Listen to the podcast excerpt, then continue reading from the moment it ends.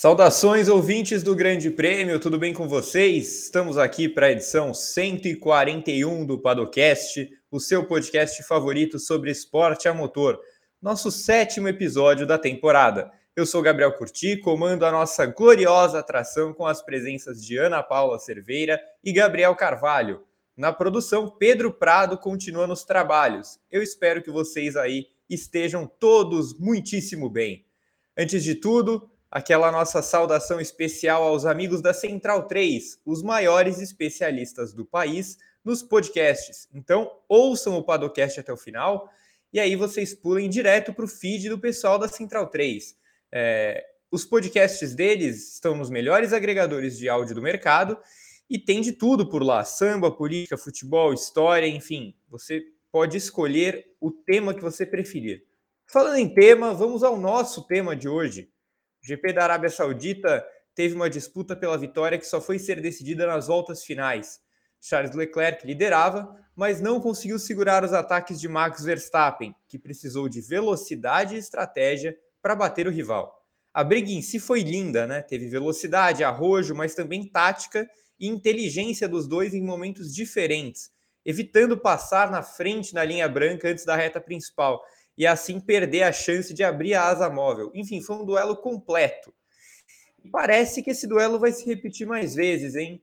Com Red Bull e Ferrari em uma liga própria até aqui, com Leclerc e Verstappen começando a fugir de Sainz e Pérez. Será que é essa a briga pelo título? É o que a gente vai discutir no episódio de hoje. Para começar aqui, então, com os amigos, já começo com a Ana. Que tal o GP da Arábia Saudita e o que achamos da briga pela vitória? Bom dia, Ana. Bom dia, Gabo, bom dia, Gabo, Peprai na produção, todo mundo que está nos ouvindo ou nos assistindo também. É, eu gostei muito, não do GP da Arábia Saudita, porque eu não gosto do GP da Arábia Saudita, mas falando da briga pela vitória, eu gostei muito. É, eu acho que vai ser a tônica da temporada de 2022, pelo que a gente pode analisar até esse momento. Lembrando que a Fórmula 1 é uma caixa de surpresas, então talvez um terceiro piloto apareça aí. A Mercedes está meio difícil por enquanto, mas quem sabe um terceiro piloto não pode aparecer por aí para se juntar a essa briga. E eu acho que mostra muito também sobre o regulamento de 2022, essa briga, que eu acho que sim, aproximou os carros, os carros não superaquecem tanto os pneus, eu acho que tem mais aderência, mas também mostra que os pilotos precisam ser mais inteligentes na hora de escolher quando ultrapassar, porque o contragolpe também é, ficou um pouco mais fácil, digamos assim, né? E aí, claro, vai depender do carro também, do gerenciamento de, do do, de pneus de cada piloto. Mas falando de Verstappen e Leclerc, são dois pilotos inteligentíssimos, dois pilotos talentosíssimos, e pelo menos em 2022 parece que realmente são os grandes favoritos até este momento a disputar aí, quem sabe, o campeonato. Um piloto que defende o título, outro que quer marcar seu nome na Ferrari, quer conquistar um título também. Então é muito interessante ver até onde vai essa disputa mais para frente no campeonato também. Muito bem, falaremos bastante dessa disputa e até onde ela pode ir. É, eu só queria registrar antes de chamar o Gabo que o, Big Brother é um programa tão complicado que a Ana falou a palavra contragolpe e eu já imaginei que ela fosse falar que o Verstappen fosse puxar o Vini para o paredão. O, o, Gabo, o que, que, você achou do GP da Arábia Saudita e, e da briga pela vitória? Bom dia. É, bom dia, Gá, bom dia, Ana, bom dia, Pedro Prado e todos os nossos padocasters.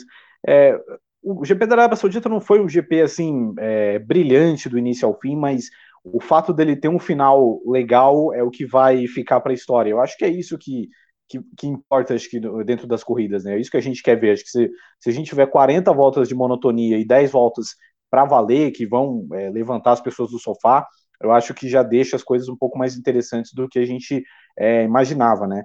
É, e essa briga pela vitória é muito interessante, acho que das duas corridas até aqui, eu acho que pelo menos no Bahrein a gente via a, a Ferrari mais superior, mas acho que na Arábia Saudita era uma questão de igualdade mesmo de, de Red Bull e, e Ferrari, tanto que em condições normais a gente viu ninguém passando ninguém na corrida, de tão equilibrado que é a coisa.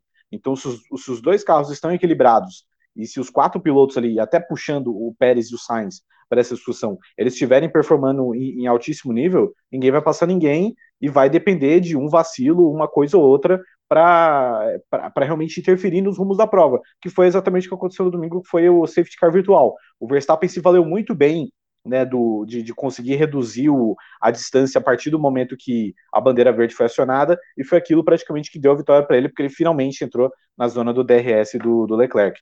Então eu, eu vejo que é, tende a ser uma briga muito equilibrada e uma briga que, nesse começo de campeonato, parece que ela vai ser muito decidida mesmo é, pelos detalhes, né, pelos pequenos detalhes de, de cada um nessa de, de, questão de configuração, de carro e tudo mais. É, por enquanto é isso que, que vai dar a tônica nesse começo de temporada. Muito bem, então, destaque inicial do Gabo aí falando da corrida e da primeira briga direta de Verstappen e Leclerc em 2022. Primeira, porque achamos que teremos mais este ano. Ana, é, vamos começar então a analisar essa briga de domingo primeiro. É, eu queria que você falasse da postura do Leclerc e da forma que ele se defendeu. E no fim das contas ele terminou em segundo, mas eu queria que você falasse da performance que ele teve, especialmente nessa disputa. Eu acho que acho que desde o GP do Bahrein, o, eu, eu, defendia isso muito em 2021 com o Verstappen, que não adianta você ter um carro muito pronto, que é o que a Ferrari aparenta ter nesse momento, e não ter um piloto tão pronto. Por exemplo, o Sainz é um excelente piloto, mas eu acho que ele não pegou mão desse carro ainda. O Leclerc, pelo contrário, ele pegou muita mão desse carro ainda, e por isso que ele está batendo de frente com o Verstappen. Eu vejo que os dois são muito. Pare... O Verstappen em 2021 é meio que parecido com o Leclerc em 2022. O Leclerc não tem nada a perder. Eu acho que o Verstappen é mais agressivo que o Leclerc. Acho que o Verstappen vai mudar um pouco a postura é, em relação ao Leclerc em 2022. Mas falando do Leclerc, é, eu gosto muito da postura que ele tem. Ele passou por altos e baixos com a Ferrari. Ele é a promessa, que já passou de promessa da equipe, né? Ele teve um 2019 muito bom, depois teve um 2020 terrível, teve um 2021 ali que, com a chegada do Sainz ele ficou um pouco apagado, tanto que o Sainz terminou o campeonato à frente dele, e em 2022 ele tem a grande chance, a grande chance. Então, eu acho que o Leclerc ele vai adotar uma, uma postura mais rígida na disputa com o Verstappen, até porque eles se conhecem há muito tempo, cada um sabe a qualidade e o defeito do outro, eles eram rivais, e a gente vai falar sobre isso, mas eles são rivais aí de longo tempo, então é, eu vejo a postura do Leclerc muito dura perante ao Verstappen. Eu acho que nesse momento ele não vai recuar, porque eu acho que o Verstappen tem mais a perder nesse momento, mais falando sobre a defesa do título, do que propriamente o Leclerc que quer buscar o seu primeiro título. Então eu vejo a postura do Leclerc muito inteligente também, sabendo usar todos os recursos, sabendo tirar o máximo do carro e também muito pronta para o que ele tem que defender, para o que ele tem que fazer nessa temporada de 2022. Muito bem. E aí, Gabo, o que, que você achou da, da postura de Leclerc no, no último final de semana? É, você acha que ele conseguiu ser é, agressivo, cerebral ao mesmo tempo? Que ele, que ele tem um antídoto para derrotar o Verstappen, talvez? É, eu, eu, acho que o, o, antídoto do Leclerc, né? Eu tá, até fiz no, no domingo uma analogia do, do Leclerc com o trânsito, né? Porque o Leclerc é aquele cara que que quando você está dirigindo assim, você faz aquela maluquice que você sabe que vai dar besteira, mas você avisa, ó, o outro cara ali não é louco, ele tá, me, ele tá me vendo, ele não vai entrar aqui. E eu acho que a postura do Leclerc com o Verstappen é exatamente a mesma, entendeu? E tem, a gente fala do trânsito, tem muito aquela coisa de, existe o cara maluco, mas esse cara ele é maluco até ele encontrar alguém mais maluco que ele. E o Leclerc, ele tem meio que essa, essa postura assim, até falei disso no Paddock GP, da questão da, da malícia, né? Porque o Leclerc é um cara que ele endurece as disputas com o Verstappen de uma forma que o Hamilton não tende a endurecer. O Hamilton, claro, ele sabe se defender bem, ele sabe se portar bem na pista, mas ele não vai até o extremo para ele não está ali beirando o limite como o Leclerc beira. E eu acho que essa agressividade vai ser muito importante para o Leclerc. Eu acho que é interessante que alguém bata de frente com o Verstappen com essa mesma postura. Né? O Verstappen ele se destacava na Fórmula 1 antes mesmo dele virar um contender ao título e tudo mais. Ele já se destacava por, por ser um cara é, que não media riscos, um cara que ele ia para cima mesmo, que ele ia até o, usava o limite e além dos limites para ser agressivo. E eu acho que isso, sinceramente, é bom para o esporte. É bom a gente ter é, mais gente de postura assim, em vez de gente de postura protocolar, né? Não estou dizendo, é claro, que o Hamilton é um cara protocolar, o Hamilton ele é agressivo quando ele deve ser, ele é é, ele também vai aos limites quando ele deve ir, a gente viu isso mais de uma vez, o Alexander Albon que o diga, então é, eu acho que o Leclerc ele tem uma postura, ele sabe, ele reconhece o momento que ele vive, ele reconhece que ele ter uma oportunidade muito forte, e ele tem que sim ser agressivo em todas as oportunidades que ele tiver de, de degladiar com o Verstappen, porque é aquilo, cara, o Leclerc, querendo ou não, eu não vou dizer que ele perdeu dois anos da carreira dele é, na, na Ferrari nesses dois anos que a Ferrari não ganhou, eu acho que inclusive foram anos muito é, importantes para o amadurecimento dele, né? Dele, tipo, deixar de ser um piloto que está brigando por pole toda a corrida para ele começar a, a ver a, a, a se degladiar ali para um oitavo lugar, ele vê o quanto aquilo às vezes é importante. Foi importante para a maturação dele isso. Mas eu acho que agora ele sabe que ele tem uma oportunidade muito boa nas mãos e ele tem que, em toda, toda chance que ele tiver, ele tem que endurecer o máximo, ele tem que vender cada vitória do, com o preço mais caro possível. Ele tem que fazer, não só o Verstappen, como qualquer um que for batalhar com ele, sua sangue, porque existe uma oportunidade real de título aqui. Perfeitamente. Ana, é, e o Verstappen? Como que você enxergou ele nessa disputa? Eu até queria que você aproveitasse, enquanto você comentasse do Verstappen, para na sequência já emendar e falar de quanto a performance do Leclerc interferiu no jeito que o Verstappen teve de lidar com essa disputa. É, eu acho que eu vi um Verstappen talvez um pouco mais. Eu não vou falar cauteloso, porque foram só duas corridas, e eu não sei realmente se o Verstappen vai mudar tanto assim. Eu acho que ele vai continuar sendo agressivo e irreverente, assim como que foram as duas qualidades que levaram ele até o título em 2021. Mas eu acho que ele vai ser um pouco mais paciente. Eu acho que a, a briga ali com o, o Leclerc, desde o GP do Bahrein, quando o Leclerc levou a melhor, eu acho que o Verstappen ele foi um pouco mais paciente para tentar atacar da mesma forma que o Leclerc atacou. Lógico que no Bahrein teve o abandono, mas, por exemplo, no GP da Arábia Saudita, lá na volta 47, ele fez a mesma coisa que o Leclerc fez na, primeira, na volta 42 e tinha dado certo, e se aproveitou da velocidade de reta da Red Bull, que é realmente melhor para conseguir abrir uma vantagem e cruzar a linha de chegada em primeiro. Então, eu acho que nesse ano de 2022, como eu, é, eles se conhecem muito bem, eles são é, rivais, digamos assim, de longa data, e eu acho que cada um sabe até onde vai. Acho que, como o Gabo falou, não é que o Hamilton não seja agressivo, ele realmente vai ser agressivo na hora que ele tem que ser agressivo. Só que eu vejo o Leclerc indo um pouco além. Eu acho que o Leclerc ele vai bater de frente com o Verstappen, e é o que o Gabo falou, é um mais maluco que o outro ali. Então, eu acho que ele, ele vai tentar de tudo. E aí eu acho que o Verstappen, não digo que ele vai tirar o pé, mas eu acho que ele vai ser mais cauteloso e paciente, porque ele defende um título e um abandono, uma batida mais para frente, com a Ferrari tão bem, com a Ferrari com um carro teoricamente mais preparado e com um piloto que está tão preparado quanto o carro, eu acho que se ele tiver um abandono, se ele levar pior em alguma disputa com o Leclerc, ele tem muito a perder lá na frente. Então eu acho que o Verstappen ele vai vai incorporar aí uma postura mais paciente, mais equilibrada e mais inteligente. O Verstappen ele aprende rápido, então ele vai sabendo quais as qualidades, quais os defeitos do Leclerc para conseguir disputar mais pacientemente com ele lá na frente. E aí, Gabo, você tem essa mesma impressão da Ana? Você acha que, é, de certa forma, é, eu, acho que ela, ela, ela falou certo. Não é um Verstappen mais cauteloso, porque isso foge completamente da natureza do piloto, mas de uma abordagem diferente também por causa da forma que o Leclerc está se defendendo? É, eu imagino que sim, porque o, o Verstappen, ele, é, especialmente pelas experiências que a gente já teve aí de Bahrein, de Arábia Saudita, é, foram duas oportunidades onde o Verstappen passou e depois ele, ele levou o contragolpe, digamos assim, do, do Leclerc. Acho que era algo que ele não estava é, acostumado, seja pelo quão bom era o carro dele no ano passado, ou seja também pela postura dos adversários que ele enfrenta, né? Então, tipo, uma coisa é você passar o Bottas, né? E, enfim, você sabe que o Bottas não vai te responder, sabe que o Pérez não vai te responder. É uma coisa mais ou menos assim. O Leclerc ele vai é, ter essa postura, ainda mais com esse novo regulamento e tudo mais. Então, você precisa analisar muito a analisar assim minuciosamente, fazer um estudo, é, mesmo que num cálculo de segundos, de como que deve ser a sua abordagem é, nas ultrapassagens e tudo mais. E a gente viu isso na Arábia Saudita. O, já era algo que o Verstappen teve problema no ano passado, né? Por causa daquela última reta antes da curva 27, né? Que todo mundo que passava ali, enfim, ninguém queria ter o DRS ali. É, é, estar à frente naquela curva, porque você sabia que você ia ter o DRS na reta seguinte. Então é uma questão de, de estudo mesmo, de você estudar o seu adversário para você saber o tipo de postura que você deve levar. O que, o que chama atenção é que para as próximas corridas a gente vai ter um contexto diferente. Por exemplo, a Austrália. A Austrália não é necessariamente uma pista que tem grandes retas.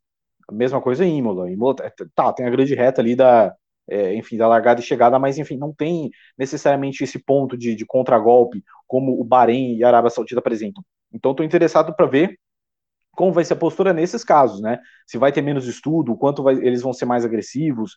É, mas enfim, acho que o Verstappen ele está precisando. Não que o Verstappen não tenha sido um piloto cerebral em diversos momentos da carreira dele, né? Inclusive na campanha do título ele teve grandes exibições eh, bem cerebrais. Mas agora ele vai ter que aliar um pouco mais a, a questão do, do cérebro aí, né? Ele vai ter que ser é, cabeça fria, coração quente, digamos assim, para lidar com as situações. Muito bem, muito bem. É, se tem uma coisa que realmente eu pensei no paralelo, seria Max Verstappen e Abel Ferreira. Parabéns, Gabriel Carvalho. o, o, Ana, você que é uma grande fã de Abel Ferreira, é, me responda. A impressão que fica, especialmente depois de duas corridas, uma vitória de cada lado, um duelo direto já na última prova, é, a impressão é que teremos esse duelo mais vezes em 2022, não é? Com certeza, Gaia. É... Eu acho que, como eu disse no começo, pode até aparecer um terceiro piloto, mas eu acho que a briga mesmo, é a certeza que Leclerc e Verstappen vão estar ali é, brigando por vitórias, corrida a corrida, é, porque são. A gente até imaginava uma Red Bull chegar bem preparada, ter um, um, piloto campeão, então, teoricamente, a Red Bull começar já com quase certeza de que ela ir, iria disputar o título novamente, porque é o que a Red Bull foi nos últimos anos e é o que ela vai ser em 2022. Mas eu acho que a Ferrari, ela, a evolução do motor, a evolução do carro e a evolução do Leclerc, a gente vê um Leclerc também muito maduro para essa disputa com o Verstappen, né? Porque eles têm. É, experiências é, parecidas, mas eles o Leclerc ele não teve tanta disputa com Hamilton, por exemplo, em 2021. Então o Verstappen ele também ganhou uma maturidade, mas me impressiona a maturidade do Leclerc também. Então, ver essa disputa de, da mesma geração, dos pilotos da mesma geração e dos pilotos que são a cara do futuro da Fórmula 1 também, que a gente vai falar mais para frente, é, eu acho que é a tônica da temporada de 2022. Acho que Red Bull e Ferrari com certeza vão disputar o título. A dúvida aí fica numa terceira equipe, na Mercedes, possivelmente, que pode mais para frente entrar nessa disputa, mas com certeza eu vejo Leclerc e Verstappen nessa disputa, pelo menos até o final da temporada. E aí, Gabo, teremos mais esse enfrentamento várias vezes na temporada entre Charlinho e Maxwell? Ah, com certeza. Eu acho que os dois são os grandes pilotos da temporada até aqui. É, claro, acho que o Sainz é um cara que a gente confia que ele pode é, surgir em algum momento nessa briga, mas é, eu acho que depende muito, né? Porque eu falei muito, eu falei, falei fui criticado por ter falado isso. Eu acho que o Sainz é um cara que ele precisa se acostumar a estar em, em grandes palcos, porque querendo ou não, o Sainz, nunca na vida o Sainz acordou é, num domingo de corrida pensando, hoje eu posso ganhar. Ele nunca, isso nunca aconteceu. Aconteceu agora nas últimas duas corridas. São situações que ele não está tão acostumado a lidar, porque foi muito tempo dele é, lidando com, enfim, é, correndo no, no, meio do pelotão e tudo mais. Então, é, eu particularmente acho que o, a hora que o Sainz talvez acordar para esse campeonato vai ser tarde demais. Então, não, não tenho essa, essa total confiança. E também acho que a Mercedes vai demorar muito a acordar no, no campeonato, né, de para poder brigar pelo título por causa desse começo muito ruim. Porque se, se a tônica da temporada for toda a corrida Verstappen e Leclerc em segundo, na hora que a Mercedes estiver mais apta a, a disputar pelas vitórias, na hora que o próprio Sainz estiver mais apto a brigar por vitórias, a distância já vai estar muito, muito grande. Por mais que hoje o Sainz seja o segundo no campeonato, ele tem duas corridas, dois pódios. Foram duas corridas talvez ele não andou no nível que a gente esperava, mas ainda são dois pódios, ainda são os resultados que é, é bom você ter para você se meter nessa briga. Então, eu acho que se tiver alguma chance de ter um terceiro elemento nessa briga, por enquanto, é o Sainz. Mas ele vai ter que subir um pouco o nível de pilotagem dele para se adequar ali os dois. Para mim, já está bem claro que vai ser Verstappen contra Leclerc até o fim. Muito bem. Ana, aí a gente tem o histórico entre eles, né? É, em fases diferentes, quando a Mercedes era dominante, Max e Charles já soltavam suas faíscas nas pistas, né? O que a gente pode lembrar desses confrontos até hoje, desde que eles meio que entraram na Fórmula 1 já de uma forma pouco amistosa? É, eles eram rivais desde o kart, desde as categorias de base. Isso continuou na Fórmula 1, né? Eu acho que o GP da Áustria de 2018 é o que a gente mais lembra, que é o que mais acho que marcou. Eu até estava vendo uma entrevista do Leclerc falando que aquilo foi bom para o esporte e foi bom para ele na carreira também, porque ele viu até onde ele pode ir, até onde teoricamente os pilotos podem ir por conta da, de punição ou não punição. É, então eu acho que essa rivalidade que eles tinham, que eles têm ainda, é, é algo que cresce para para 2022 também. Eu acho que por isso eles se conhecem muito bem. São pilotos que têm a mesma idade, são pilotos que têm uma trajetória parecida na Fórmula 1, chegaram em equipes B, depois foram é, tinham a Mercedes dominantes, foram ganhando espaço nas equipes principais e passaram de promessa para realmente serem dois pilotos capazes de marcar seus, seus nomes na Fórmula 1. Verstappen já marcou, o Leclerc tem grandes chances de marcar. Então, eu vejo que esses confrontos eles podem ser ainda mais é, interessantes para 2022, porque eles têm um histórico e a Fórmula 1 gosta disso, gosta de grandes rivalidades, gosta de ganhar em cima disso. Então, eu acho que é a tônica da temporada mesmo. Acho que Verstappen e Leclerc anima todo mundo justamente por isso. Você, Galbo, o que, que você lembra quando falamos de Leclerc e Verstappen no passado? Então, quando a gente fala do, dos dois, a gente lembra de quando a, a Ferrari tinha é, um carro competitivo, né, capaz de brigar por vitórias, quando o Leclerc chegou lá. E aí, evidentemente, tem a, a disputa deles na Áustria, né, que é a mais marcante. Foi uma ultrapassagem faltando duas voltas para a corrida acabar. O Leclerc levou um totozinho ali, ficou irado com aquilo, né? Teve protesto e tudo mais. Foi uma, uma evidência. Acho que o Verstappen com aquele totozinho ele meio que deu uma é uma marcada de território, né? Porque na época falava-se muito do, do, Leclerc já, né? Pelo jeito que ele chegou na Fórmula 1, fazendo pole toda a corrida, tudo mais. É, tinha isso quando o Leclerc ele chegou, né? E o, e o Verstappen ele quis meio que dar um recado ali, avisar que ele era o grande piloto jovem dessa geração. Teve o confronto deles também em Silverstone, né? Até o, o Vettel estragar tudo.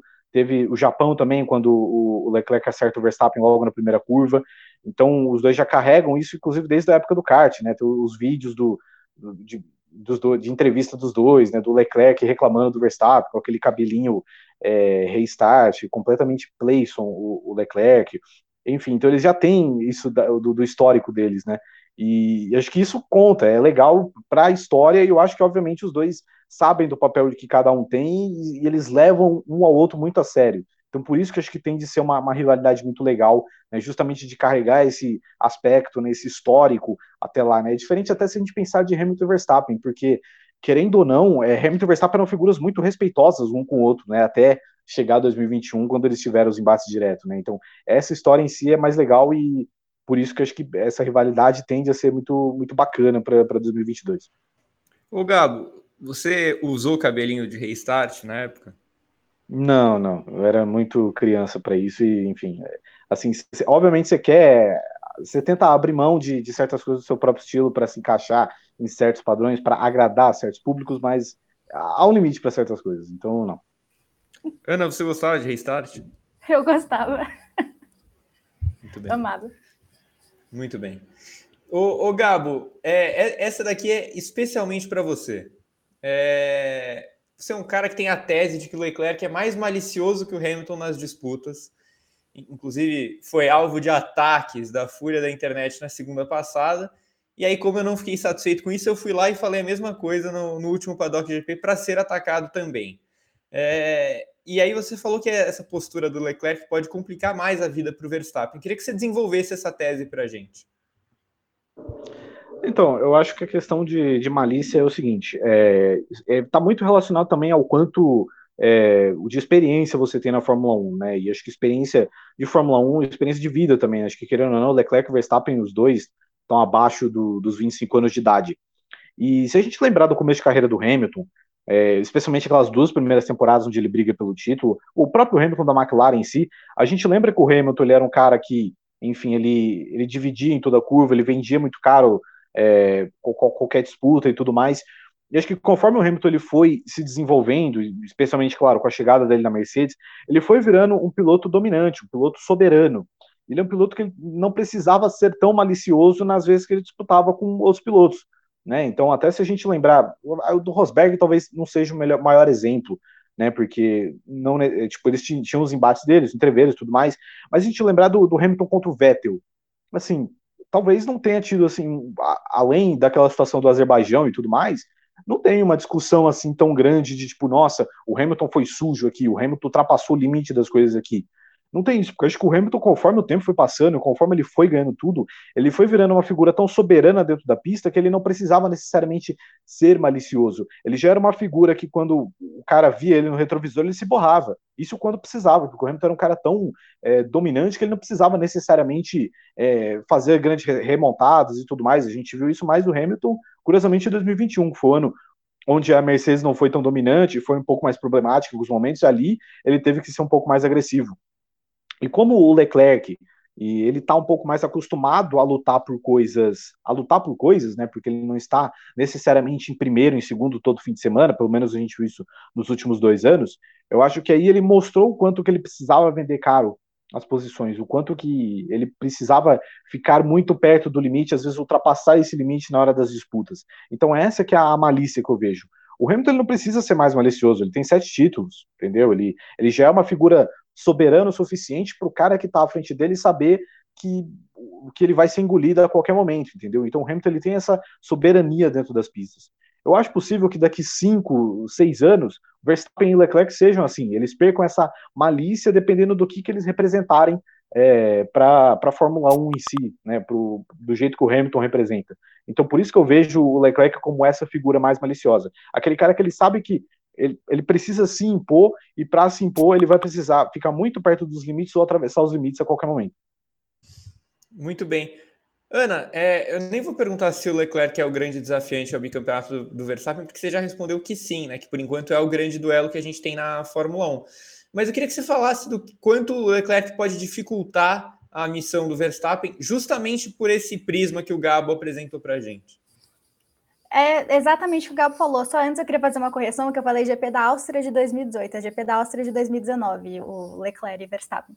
Mas eu acho que eu assino embaixo do que o Gabo falou, inclusive concordo com a tese do Gabo também. É, eu acho que o que o, Leclerc traz para dificultar a vida do Verstappen em defender o título é justamente atravessar o limite e com tudo.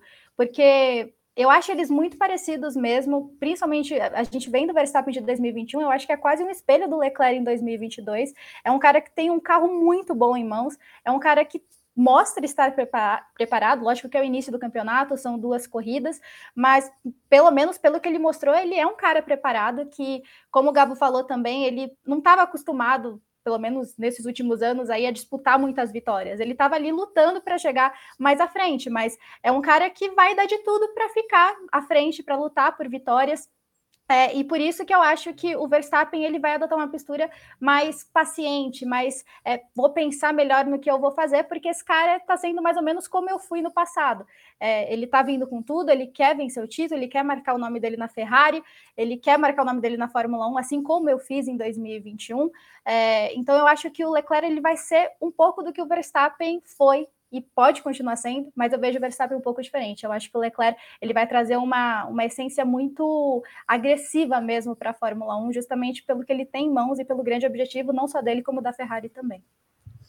Eu concordo plenamente. Inclusive, é, parte do meu comentário do Paddock GP foi justamente isso. É, inclusive, de outro, de outro lado também, eu, eu sinto que o Verstappen nas, nas disputas com o Leclerc, Gabo, é, ele, a gente pode observar que ele talvez seja mais cauteloso. Eu não sei se essa palavra é a correta, tá? Mas que ele tem uma abordagem diferente, muito porque o Verstappen ele acaba se imaginando no Leclerc. Então, tipo, é como se o Verstappen imaginasse que ele tivesse se auto-atacando. Como ele se defenderia? É mais ou menos por aí, não é? É mais ou menos por aí, até fazendo um, paralelo com a vida, é a mesma coisa que você tem, de, por exemplo, você tem aquela sua mãe, que ela é uma, uma pessoa que ela é mais é, dura com você, ela te impõe mais, limite, mais limites, e você tem a sua avó, que é aquela que não vai impor tantos limites assim, então ela vai te encher de bolo, ela vai te encher de doce, coisa que sua mãe não vai te encher. Então, é, é meio que é como é, o, as abordagens são diferentes. Então, não só. Eu, eu, vou até tirar o Hamilton fora dessa, dessa, dessa discussão, mas se a gente pensar, por exemplo, vai no, no, no Bottas ou no, no Russell. É, o Russell acho que não teve um, um embate direto ainda, não, não sei se é uma grande comparação. Mas, enfim, de qualquer forma, o Verstappen ele sabe que quando ele enfrentar determinado tipo de piloto, quando ele enfrentava, por exemplo, o Bottas em algumas oportunidades, o Pérez eu nem levo tanto em consideração. O Ricardo, por exemplo, na época de Red Bull é, ele sabia que ele poderia cruzar alguns limites, porque ele sabia que aqueles caras iam é, não que eles iam deixar, mas a postura dele seria um pouco mais diferente da disputa com o Leclerc. O Leclerc ele vai trazer uma disputa dura, então ele tem que analisar muito bem o tipo de limite que ele vai poder ultrapassar nesse tipo de disputa. Então por isso que ele precisou ser mais cerebral. E, por exemplo, eu não achei que ele foi tão cerebral no Bahrein. No Bahrein, eu achei que na disputa com o Leclerc ele acabou com os pneus dele. Beleza, eventualmente o carro ia quebrar, ele ia perder de qualquer jeito, mas é, ele comprometeu as chances de vitória dele ali. Já na Arábia Saudita, ele entendeu a mensagem rápido, ele entendeu se eu fizer um, um, movimento aqui, eu não vou, eu vou tomar o outro movimento ali. Então vou frear mesmo ali na, na zona antes do, de chegar à faixa do DRS e a gente vai e a gente vai para o ataque. Então é, é, é, muito isso, é muito do quanto o cara vai endurecer. Eu acho que quanto mais o adversário endurecer para o Verstappen, mais ele vai ter que ser cerebral, mais ele vai ter que pensar duas vezes no que ele está fazendo, até para ele não prejudicar o dia dele, o dia do cara e o dia do cara também, né? Porque às vezes os dois se chocam, ele que sai com a pior, enfim, é, é, é esse tipo de situação.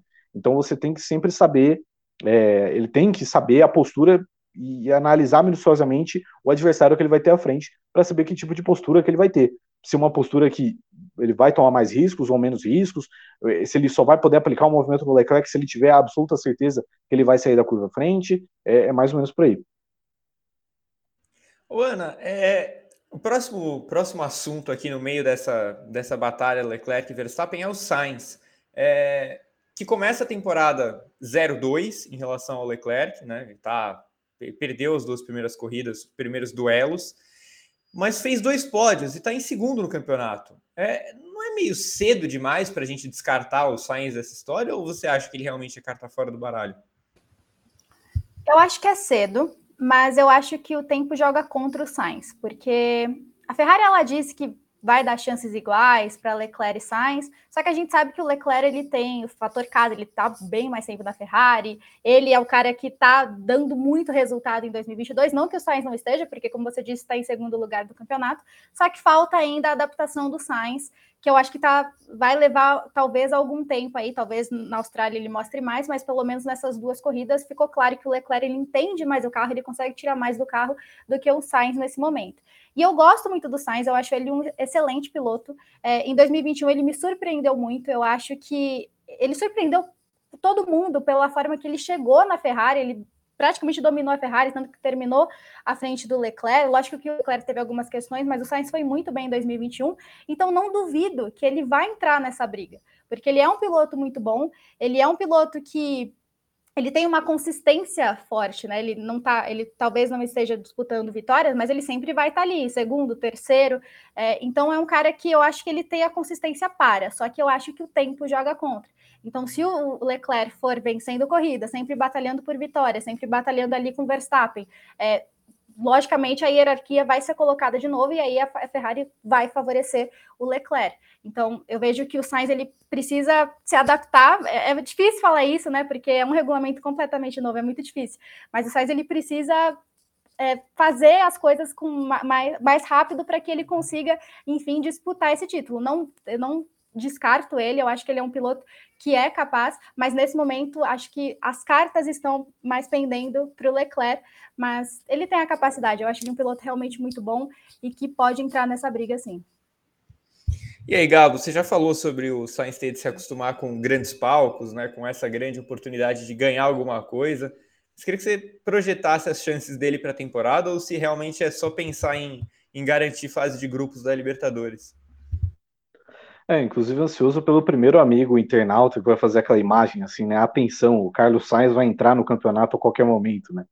É, enfim, eu, eu acho que o, que o lance do Sainz é o seguinte: é, a gente fala que o Sainz terminou 2021 à frente do Leclerc, e em desempenho ele, ele foi capaz de, de desempenhar bem, né? E eu achei que o desempenho foi superior, apesar da margem de pontos ser muito curta, foram, sei lá, 5 pontos e, e meio, mais ou menos. É, mas é, é aquilo, cara. Eu acho que o Sainz, o ano passado ele também começou mais ou menos, o Leclerc também começou melhor que ele, chegando à frente dele em todas as corridas, e aí a coisa foi começar a mudar a partir ali de Mônaco, especialmente depois da, da Hungria, que foi quando o Leclerc sofreu aquele strike na primeira volta, o Sainz foi para o pódio, que a situação ela mudou é, completamente, aí o Sainz passou a andar à frente do Leclerc com um pouco mais de frequência. É, e, e aquilo, o Sainz é um cara que, assim, a, o último título da carreira do Sainz foi na Fórmula Renault em 2014, então, tipo, já tem quase 10 anos disso. É, e, e, em todo esse tempo que ele correu por Toro Rosso, por Renault, por McLaren, É, ele, ele, o que, que qual que era a grande moral dele? O que, que era a grande esperança dele? Terminar em quinto, terminar em sexto? Entendeu? O Leclerc é um cara que, pô, ele emendou o título de GP3 Fórmula 2, de repente ele já estava na Ferrari e já estava brigando por vitória. Então, por isso que eu falo da questão do, do palco. O, o, o Sainz é um cara que ele precisa se acostumar a entender que, pô, ele tem uma chance de vencer uma corrida. Isso vai ser importante. É, é, um pouco é um pouco aquilo que acontece com o Pérez também. Claro que eu acho que o Pérez é um piloto que ele tá um patamar abaixo do, de todos que estamos falando aqui. Eu acho que assim, Verstappen e Leclerc estão num patamar acima, o Sainz está um pouco abaixo, e aí o Pérez vem um pouco mais abaixo. Mas o Pérez também tem isso. O, o, o tanto de tempo que o Pérez passou da carreira dele, pô, vou chegar em quinto, vou chegar em sexto. Não estou desmerecendo, isso é, é ótimo. Para mim, o Pérez é um dos maiores pilotos de equipe pequena da história da Fórmula 1. Porém, para você correr numa equipe grande, é uma situação diferente, é um palco diferente. Talvez o Pérez se acostume mais com isso, ele tenha, eu não vou é, furar essa parte do roteiro, mas talvez ele tenha mais a capacidade de brigar por mais coisas. Mas é muito isso, e eu acho que dependendo de quando o Sainz se acostumar com esses palcos, esses palcos grandes, ele começar a vencer, dependendo da regularidade dele, talvez seja tarde demais. Porque, por exemplo, se tiver uma situação, se a gente chegar, vai na, na Áustria, que vai ser mais ou menos ali pela décima corrida do ano, o Leclerc, Verstappen, os dois, muito próximos da liderança, e aí o Sainz, quem sabe, com 40 pontos atrás do Leclerc. Vai vir o chamado. Se, se o Sainz tiver primeiro, o Leclerc segundo, vai vir o chamado. Então, dependendo do, do, do quão tarde o, o, o Sainz acordar para esse campeonato, é, ele não vai conseguir se meter nas, na disputa, entendeu? Eu acho que esse que é o, que é o grande lance da, da situação. Então, por isso que, assim, eu, eu, não vou descartar o Sainz, porque, por exemplo, se o Sainz vence agora na Austrália e o Leclerc é terceiro, o Sainz é líder do campeonato. Mas ele vai acordar? É algo que a gente não pode cravar por enquanto. Só que quanto mais tempo demorar para o Sainz acordar para o campeonato, mais a Ferrari vai ter que relegar ele para poder priorizar o Leclerc. É, muito bem. Aliás, o Gabo falou do título do Sainz em 2014, da Fórmula Renault. Na época era World Series, V8, sei lá, teve 16 nomes diferentes naquela categoria, mas foi contra o Gasly, inclusive. Foi uma disputa entre o Sainz e o Gasly, que eles acabaram criando uma rivalidade. O Sainz teve um final de temporada muito ruim naquela, naquela disputa. Óbvio, faz uma década que isso aconteceu, mas o Sainz sempre falou muito abertamente sobre isso, que ele derreteu mentalmente na hora de ser campeão acabou ganhando, mas fica só esse registro do último título do Sainz. Ana Pérez, né? Fez a pole, podia até ganhar em, em Jeddah se não fosse safety car, talvez ganhasse. É, é sinal de alguém que vem para brigar em 2022 ou é Baku 2021 versão 2.0? Eu tenho que tomar cuidado com o que eu falo do Pérez, porque tem sempre briga aqui em casa sobre isso, mas é, bom, eu acho que o Pérez ele fez o dele até o momento, lógico. Ele abandonou no Bahrein, fez uma classificação que me surpreendeu, não vou mentir, me surpreendeu ele conseguir a pole mesmo. E, e, e tava, largou bem também, que me surpreendeu. Pensei que ele não fosse largar tão bem, largou bem, estava liderando a corrida, mas teve aquele safety car, né? O suposto blefe, que eu acho que realmente foi, foi blefe da Ferrari. Então ele perdeu aquela posição.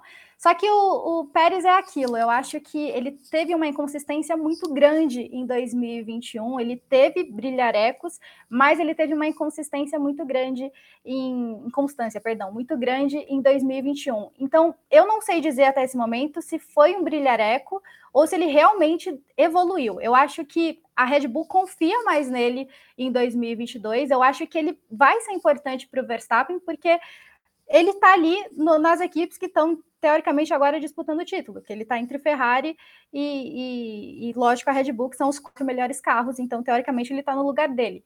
É, mas a ver como ele o quanto ele evoluiu para 2022, porque eu acho o Pérez um bom piloto, mas eu acho que tem um pouco do que o Gabo falou. Às vezes eu acho que ele não, não, talvez não tenha se adaptado tão bem a uma, a uma potência, a uma equipe grande na Fórmula 1. Talvez eu acho que ele tem ainda, ele lida ainda com o passado de equipes do meio do pelotão. Então, eu acho que na Red Bull ele precisa mostrar sempre um pouco mais. Ele precisa mostrar que ele evoluiu. E eu acho que a gente vai ver isso a partir do GP da Austrália, a partir das corridas que estão por vir. É, mas eu acredito que ele sim tem evoluído um pouco. Eu acho que a experiência que ele teve em 2021, principalmente em relação ao Verstappen, o quão escudeiro ele foi do Verstappen, acho que ele vai repetir um pouco isso em 2022 nesse sentido. E aí, Gabo, já que você evitou furar o roteiro, agora, por favor. Então, sobre o Pérez, é, é, uma situação curiosa, né? Ele teve a melhor classificação da vida dele na, na, Arábia Saudita, né? Ele é o piloto que mais demorou na história da Fórmula 1, mais demorou GPs até anotar uma pole position. É, eu tô ainda muito com a pulga atrás da orelha por causa do Pérez. Eu acho que, assim, evidentemente ele melhorou do ano passado para esse, mesmo no Bahrein, assim, que, enfim, foi uma corrida que ele é, não, não necessariamente ameaçou o Sainz, mas ele certamente chegaria no quarto lugar se não tivesse o, o problema e tudo mais. É, o quarto não, o terceiro, né? Que também teve o Verstappen, mas enfim. Ele andou no top 4 com tranquilidade. E acho que é isso que a Red Bull precisa, né? Porque no começo do ano passado não foi necessariamente assim. Ele estava bastante, oscilando bastante, nem a, a, vitória no Azerbaijão mudou isso. Ele teve um. Na metade do campeonato ele estava bem mal, mas aí, é claro, no fim ele se recuperou, é, fez a obrigação dele, que era de ir para o pódio com um pouco mais de frequência, e também, é claro, defendeu o Verstappen no momento que foi necessário. Eu acho que agora ele está um pouco mais adaptado a esse carro, né, se adaptou um pouco melhor à, à Red Bull em si, acho que a Red Bull ter dado a renovação de contrato para ele também antes do, de 2021 acabar foi bastante importante. É, eu acho que assim, ele não vai brilhar como ele brilhou na Arábia Saudita, de roubar uma pole com frequência, de estar numa briga para vitória com frequência, até porque eu acho que não é nem isso que a Red Bull quer dele. Mas se ele conseguir chegar à frente do Russell e do Hamilton toda a corrida, já acho que é algo positivo para a Red Bull em si e acho que vez ou outra que ele acertar uma classificação como ele fez na Arábia Saudita, porque novamente o, vão ter situações onde Ferrari e Red Bull elas vão estar é, em pé de equilíbrio total, como eles estiverem em Jeddah. E foi uma situação onde o Pérez aproveitou. Porque, assim, o apoio do Pérez foi surpreendente, mas ele estava andando muito perto, tanto de Leclerc e Sainz, a classificação inteira. E aí, na hora que ele teve a oportunidade, ele conseguiu brilhar. Acho que isso pode acontecer com mais frequência, mas também não vejo ele se metendo em briga por título, virando é um fator em, determinante em toda a corrida, um fator relevante de disputar a vitória em toda a corrida, mas acho que tende a melhorar em comparação com o que ele fez em 2021. Muito bem. A próxima pergunta, Ana, Gabo, é, eu estou pensando seriamente em deixar essa pergunta fixa no roteiro até o final do ano, para a gente ver como as respostas vão mudar. Porque eu tenho feito essa pergunta desde a pré-temporada e vou insistir nela. É, hoje vocês falaram que Leclerc e Verstappen devem duelar pelo título é, em geral, não descartaram o Sainz, mas que esses dois são os mais fortes. Mas a gente colocava, a gente, eu digo nós em geral, né, opinião pública, imprensa e tal, colocavam o Verstappen como, e a Red Bull como favoritos antes do começo da temporada. Você ainda vê dessa forma, Ana, depois do Gabo? O panorama ainda é esse? É, Para mim mudou um pouco já. É, eu acho que era normal a gente colocar as fichas na Red Bull, porque é a equipe que normalmente disputa o título, porque em 2021 construiu um carro rápido, um carro muito rápido, então a gente esperava que em 2022 ela fosse fazer o mesmo e tem um piloto campeão. Então eu acho que a gente apostar na Red Bull era quase uma ficha certa, assim. Mas eu acho que a Ferrari, pelo tanto que ela evoluiu, pelo tanto que ela foca no carro já há muito tempo e pelo tanto que principalmente o motor evoluiu, eu acho que a Ferrari, ela, certamente, a meu ver, se coloca como a grande favorita. É, eu acho que vai depender, claro, de muitas coisas que vão acontecer no campeonato, de abandonos, de quebras, de decisões dos pilotos também, de, de decisões da equi da, das equipes também, porque a gente viu a Ferrari acertar muito, mas a gente não sabe como vai ser mais para frente, assim como a Red Bull.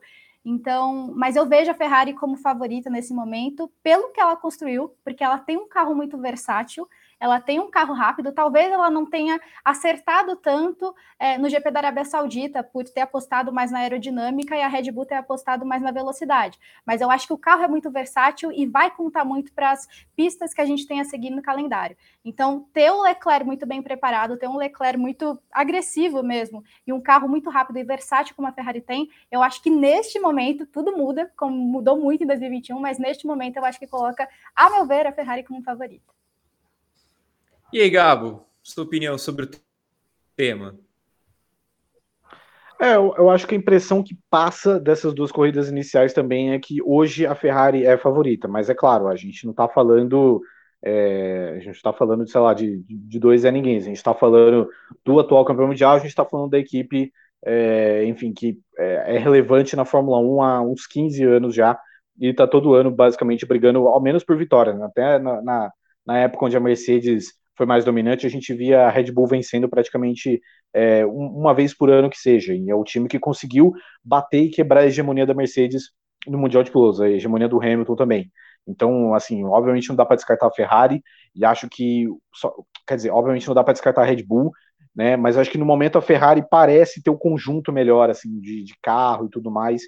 E, enfim, o lance é que, assim, a, a, vitória, por exemplo, na Arábia Saudita, por mais que eu, eu, falei aqui, claro, que as duas equipes estavam em pé de igualdade e tudo mais, me pareceu muito mais que o Verstappen roubou essa vitória do Leclerc do que necessariamente a Red Bull montou um grande conjunto e saiu, se saiu vencedora na Arábia Saudita. Acho que não foi isso que aconteceu. Claro, isso pode acontecer nas próximas corridas? Pode. Pô, assim, a gente tem quatro pistas aí completamente diferentes de, de Bahrein de Arábia Saudita. Então pode ser que a Red Bull é, tome as rédeas da, da situação em algum momento, até porque pô, a gente sabe, é, a gente confia também na capacidade de, de autossabotagem da Ferrari, né? Não à toa estão vivendo ainda do, do, o segundo maior jejum da, da história deles.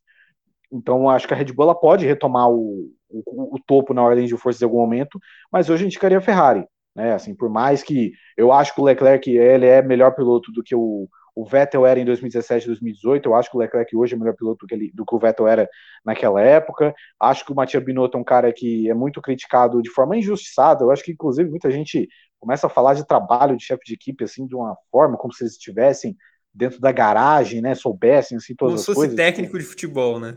É, pô, tipo, a análise do trabalho do, do, do Binotto. A galera às vezes xinga o Binotto por nada, assim, pô, pô, peraí, né? Enfim, tenhamos calma, né? O cara não tem 20 anos de Ferrari à toa.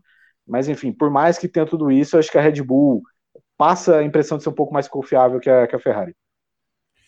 Ana, você gosta da saída de três que o Binotto faz no, nos boxes da Ferrari na hora dos pitstops?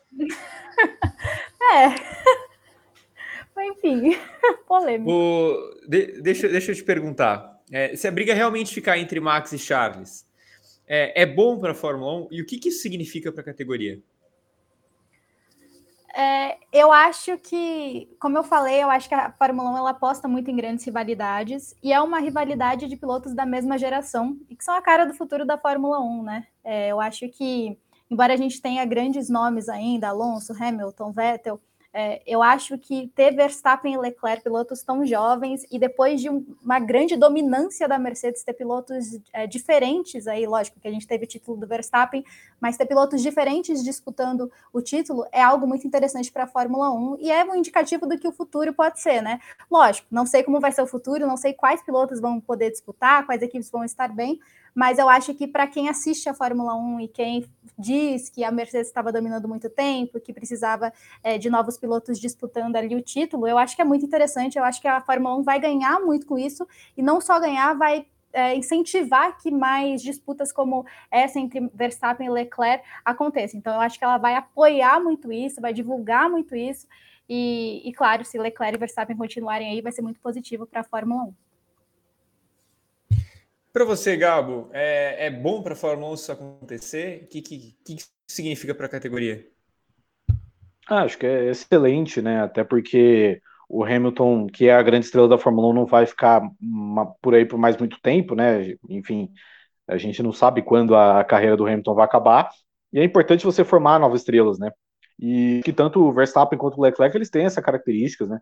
O, o Verstappen já é um cara campeão mundial, um cara que a gente vê que ele já tem uma uma fanbase tanto na, na Europa, né, naqueles países ali próximos é, da Holanda já é muito forte, a gente vê muita gente no Brasil que gosta do Verstappen, o Leclerc também é um cara que, enfim, ele, ele reúne é, várias características também que, que fazem as pessoas gostarem dele, né? Um cara novo, um cara na Ferrari, um cara bonito tal, né? E isso tudo atrai muita coisa. Então, o Leclerc ele rapidamente já virou um cara que, que a torcida gosta, né? Então é importante você formar novos ídolos, até porque esses caras têm potencial absurdo, né? A gente está falando de dois pilotos grandes, pilotos brigando pelo título, caras que têm 25 anos de idade entendeu? Esses caras têm mais 10, 12 anos, 15 anos talvez em, em altíssimo nível. Então é excelente você já formar é, uma geração aí de novos ídolos, porque, enfim, aqueles que, que foram os ídolos de 10, 15 anos atrás, né, os, o Hamilton, o Vettel, a galera mais admirada, essa galera, infelizmente, está chegando ao fim, porque é o ciclo da vida, né? Então você tem que. O ciclo da vida parece que os caras vão morrer, né? Mas não, só vão é, fazer outra coisa da vida daqui a pouco. Fiquei assustado mas, agora, cara. É, mas, enfim, é, Verstappen e Leclerc são caras para 10, 15 anos é, de competição e tudo mais, então é importante você formar novos ídolos, para não ficar naquela coisa que a, a, a, gente até viu um pouco isso no, no Brasil, né? De é, claro, aí vai entrar em toda uma outra discussão de, da forma que a Fórmula 1 foi propagada e tudo mais, mas se a gente vê, por exemplo, no Brasil, tinha aquela coisa de, pô, depois que o Senna morreu, você não tinha um, um novo ídolo, né? Nesse caso, realmente, o Senna morreu, né? Não foi o caso como do Vettel e do Hamilton que eles vão parar, Exato. mas, é, mas hoje parece que a, a, o fã ele é um pouco mais mente aberta a respeito dessa questão de patriotismo e tudo mais. Pô, óbvio que é legal que você tenha um um piloto que nasceu no mesmo país que você, que você sinta-se representado por aquilo. Mas hoje a gente vive num mundo onde é, as pessoas elas são tão abertas, né? Hoje a gente vê a questão de, de rede social, de, de interações, de, de entrevistas tudo mais, que você encontra características que te fazem torcer por outra pessoa. Então hoje a nacionalidade virou um negócio muito reduzido. Então hoje você pode torcer pelo Verstappen porque você gosta de coisas da pilotagem dele, você gosta de acompanhar a vida dele, mesma coisa pro Leclerc. Então acho que é, é importante fidelizar novos, novos ídolos, novas grandes figuras na Fórmula 1 e eu acho que os dois é, entregam o potencial para isso. O Gabo, Gabo que é sócio fundador do Central Guanaju SP, né? Um portal especializado em notícias de Guanaju. Mundinho ô, Guanaju, Campinas. Mundinho Guanaju, Campinas, exatamente. Consulado Campinas. O, o, Ana, é, e a Mercedes, hein? A gente sabia que ela tinha problemas, óbvio, mas é, que beleza que foi essa atuação em Jeddah, né? É, é dá para perceber que pode piorar, né? A gente já imaginou que estava bem ruim, mas pode piorar. É, eu acho que a Mercedes previa que o GP da Arábia Saudita iria ser difícil de qualquer forma, mas eu acho que ela não previa a pior classificação do Hamilton em 13 anos e também aquele erro de estratégia que o Hamilton galgou algumas posições, mas também não conseguiu é, manter aquilo por conta daquele erro de estratégia, né? Tanto que ele nem sabia que a décima posição valia pontos, né? Ou ele brincou, enfim. Mas é, eu vejo a Mercedes são duas corridas, volto a dizer que é, é, é, muito no início ainda, mas eu vejo a Mercedes mais minimizando os prejuízos do que certamente evoluindo. Eu acho que a Mercedes tem muitos problemas e eu acho que é um golpe não só para quem gosta muito da Mercedes, ver um carro que uma equipe que foi dominante em tantos anos de Fórmula 1 sofrer muito com o carro, mas eu acho que é um golpe duro para a Mercedes perceber que ela está nessa situação, vendo que as, as rivais estão mesmo longe. E não é pouco longe, elas estão muito longe. A gente viu, o, o acho que o Russell ele fez uma corrida é, que a Mercedes podia esperar no GP da Arábia Saudita, ele ficou ali na quinta posição, teoricamente era a posição dele, mas em nenhum momento ele conseguiu ser competitivo bastante por conta muito do carro. A gente viu aqueles kicks absurdos é, com o Hamilton, com o Russell, tanto na classificação quanto na corrida, então é, eu vejo a Mercedes nesse momento.